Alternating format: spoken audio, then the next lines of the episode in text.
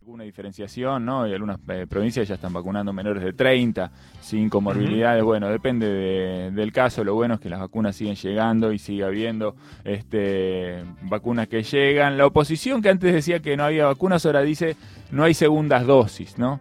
El jefe de gabinete dice, mire, no, no hay problema con la segunda dosis. Ve los títulos de los diarios hoy, no hay segundas dosis. La ministra Bisotti dice que existe la posibilidad de combinar vacunas, que es algo que se está estudiando en el mundo. Los diarios, la radio, los portales de la oposición repiten, claro, porque no hay segundas dosis, no hay segundas dosis, no hay segundas dosis. Cafiero dice de nuevo que de las 6 millones de personas que recibieron la Sputnik solamente hay 330 mil que pasaron los tres meses de lo que es el periodo ventana entre vacunas y que igual las vacunas aplicadas no se vencen, ¿no? Otra vez, no hay segunda dosis, no hay segunda dosis, no hay segunda dosis.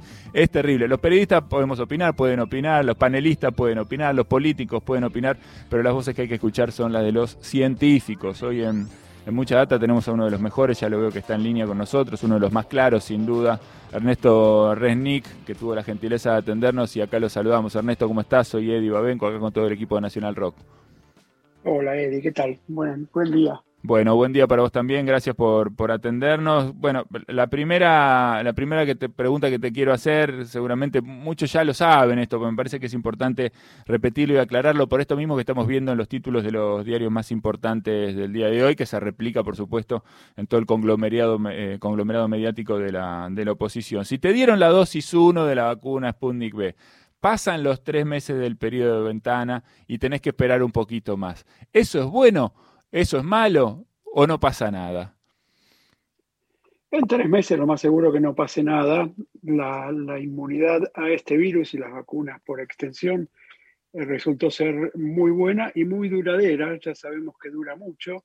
Así que lo más seguro es que no pasa nada. Hay, hay una referencia a esto en cuanto a la vacuna Sputnik, que es la vacuna de Johnson Johnson, que es simplemente de una dosis y que cuando la hicieron previeron con lo que ya se sabía al momento, no, no previeron segunda dosis porque dijeron esta vacuna dura por seis meses por lo menos, eso es lo que sabían al momento.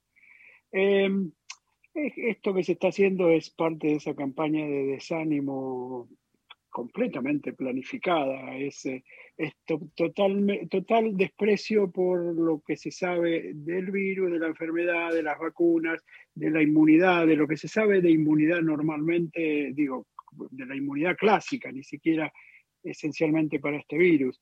La mayoría de las vacunas que nos damos en toda nuestra historia de, personas son vacunas que cuando se da segunda dosis se da a los seis meses, al año, a los dos años, porque bueno, así sabemos que la inmunidad dura y funciona. En este caso, como es una enfermedad que está latente y el virus está por todos lados, lo mejor es tener esa segunda dosis que le da robustez a la, respuesta inmune lo antes posible dentro de los 3, 4, 5 meses. Pero en sí funciona lo más bien, ¿no? es, es, es absurdo la discusión que se está dando. Bueno, esto me lleva a hacerte una, una, pregunta que tal vez ya es de a tono más personal, ¿no? Porque después de tantos años de, de, laburo y de conocer tanto de esto, mirando el panorama de la, de la Argentina, ¿qué te pasa a vos en tu fuero íntimo? Cuando ves, eh, bueno, a los políticos, por ejemplo, eh, que por ahí no saben nada, ¿no? Absolutamente nada, jamás tuvieron contacto con el mundo de la, de la ciencia en este sentido, ¿no? Eh, diciendo cualquier cosa, que las vacunas se vencen, que las vacunas no sirven, generando esto que vos nombrabas como, ¿no? Como una especie de, de opción hacia el desánimo. ¿Qué te pasa a vos en lo, en lo personal con eso? Mira, personalmente pasé de, del ridículo, o sea, de que me causes, me despierte una sonrisa las burradas que se dicen, a la irritación y ahora realmente al enojo con que estén realmente destruyendo la vida de la gente, o no destruyendo, pero por, creando este, este desánimo, esta, esta inseguridad, esta ansiedad en la gente, tan innecesario, tan mentiroso ese desánimo yo lo veo porque, bueno, me pregunta todo el mundo, gente por redes sociales. Eh, eh, esto que están haciendo ya está pasando un límite de la decencia para mí. Así que, digo, además de como científico el hecho que se digan las burradas más grandes, y, y no solo políticos, lamentablemente, y no solo algunos periodistas, también se prenden a eso médicos, eh, algunos científicos, realmente pocos, la mayoría entiende lo, cómo ocurren las cosas, pero en el cuadro general es eso. A mí en este momento eh, pasé de ya a la última fase de, de, la irritación y realmente me produce tristeza y enojo. Bien, te pregunta acá Juan Manuel Carri, Ernesto. Ernesto, ¿cómo estás? Bueno, primero la verdad felicitarte por el laburo que venís haciendo hace, hace ya año y medio, en medio de la, de la pandemia. Y lo segundo, ah, me apunto a algo que mencionabas al inicio, que es sobre la primera dosis de la vacuna Sputnik B. Vos en tu, en tu cuenta de Twitter pones con claridad que la, primera dosis de la vacuna Sputnik B usa el mismo adenovirus, el 26, que la vacuna de Janssen, que las de Johnson Johnson, una monodosis y las comparás. Y, acá te llevo a un punto que es que el tema de los medios y el tema de la política. Los mismos medios de comunicación y los políticos que defendieron el viaje, de, por ejemplo, del expresidente Macri que se inoculó con la vacuna Janssen en el exterior y que defendieron que los argentinos viajen al exterior y, se puedan vacunar allí, son los que ahora están criticando que exista solo una primera dosis de la vacuna Sputnik. ¿Vos cómo nos podés comparar? Eh, hablándole al argentino de a pie, te diría, para que se entienda y que, por ahí no sea algo tan técnico, ¿cómo nos puedes comparar las similitudes de las dos vacunas, de la Sputnik 1 y de la vacuna monodosis de Janssen? Sí, hola Juan Manuel. Eh, mira, son las dos vacunas más parecidas que pueden existir. Como vos dijiste, es el mismo vehículo de adenovirus, usan la misma proteína para producir inmunidad, o sea, estas vacunas no son el virus completo, sino un pedacito del virus, una proteína. Las dos vacunas, Johnson Johnson y Sputnik B, usan la misma proteína. Y la dosis que te dan, que son, que estamos hablando de 100 mil millones de copias del adenovirus, es muy similar en las dos vacunas. O sea, casi todo es esencialmente muy parecido entre una y otra. El único motivo por el cual Johnson Johnson decidió hacer una monodosis es por motivos comerciales como Johnson Johnson llegó tarde comparado con Pfizer, Moderna, llegaba tarde al, a la comercialización de una vacuna, lo que hizo es primero apurar los, los estudios clínicos con mucha más gente y segundo decir, miren, nuestra vacuna es distinta, es, es mejor para mucha gente porque solamente tiene que ir y ponerse una sola dosis.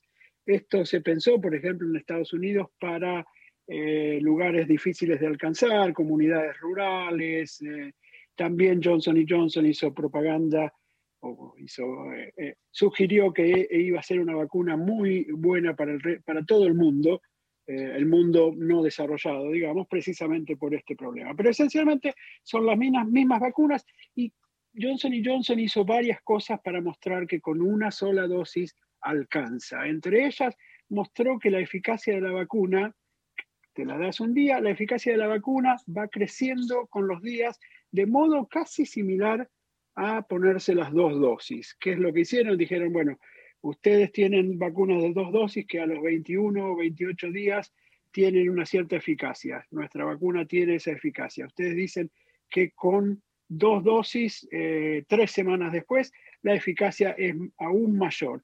Bueno, ellos midieron que sin dar esa segunda dosis, la eficacia de su vacuna iba creciendo en el tiempo y resultó ser una vacuna muy buena, por ahí con eficacia menor a Sputnik, a Moderna y Pfizer, pero resultó ser Moderna. Así que la hice larga, pero para hacerla corta de vuelta, son dos vacunas muy parecidas. Eh, la de Johnson y Johnson es muy aceptada y está esa paradoja que vos decís de la gente que fue a Miami a ponerse precisamente la vacuna de Johnson y Johnson, entre otros el líder de la oposición, Mauricio Macri. ¿Qué piensas de la posible combinación de las vacunas? Esto se está hablando mucho ahora en medios argentinos y te quería consultar porque no sé si hay experiencias en el mundo, entiendo que sí, pero vos nos dirás de la posible combinación de una dosis, eh, primera dosis, por ejemplo, de la Sputnik B y segunda dosis de AstraZeneca en este caso. Sí, totalmente a favor. No hay nada, nada eh, inmunológicamente hablando que impida hacer una cosa así. De hecho, en muchos lugares del mundo se está esencialmente haciendo, por ejemplo en Europa con la vacuna de AstraZeneca, en Canadá, en lugares donde empezaron ciertas dudas con la vacuna de AstraZeneca en el público y es reacio a, ponerse esa vacuna o ponerse una segunda dosis de esa vacuna. Entonces ya se ha implementado en varios lugares, eh, si no me equivoco, Italia también, en el cual la primera dosis de AstraZeneca fue complementada con una segunda dosis de Pfizer. Pero en principio no hay ningún problema. En, de hecho, la vacuna Sputnik, si querés dar la segunda dosis, la, la vacuna de Cancino es eh, un equivalente a la segunda dosis de, de, Sputnik, precisamente por lo que hablábamos, el mismo adenovirus, en este caso es el, adenovirus 5, pero no, hay ningún problema. De hecho, yo lo haría, sobre todo en la población más de riesgo que no se haya vacunado con dos dosis. Eh, y en principio yo creo que hasta eh, es, es, mejor inmunológicamente hablando usar dos vacunas distintas para producir una variedad de inmunidad. Esto en general no se da porque a ninguna empresa le conviene promocionar esto, ¿no? Si, si yo te vendo la primera dosis, también te quiero vender la segunda dosis, ¿no? No, no quiero que te vayas y compres otra dosis segunda de otro lado. Es bueno esto que aclarás, ¿no? Porque muchas veces no se ve, digamos, la parte del negocio. Estamos tanto preocupados por la salud de todos y todas que no se ve la parte del negocio.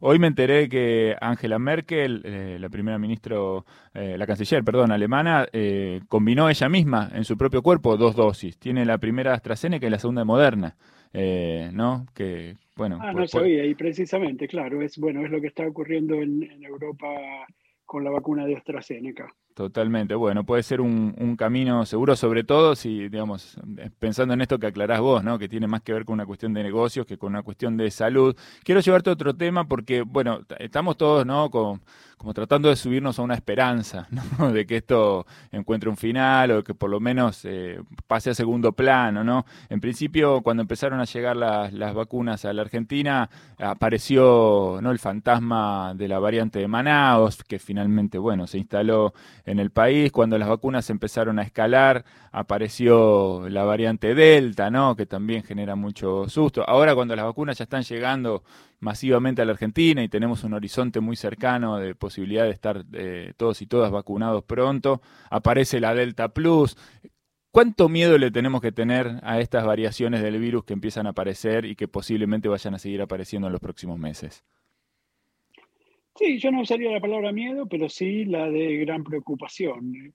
Eh, el, momento en el que estamos es claramente una carrera entre las vacunas y el virus.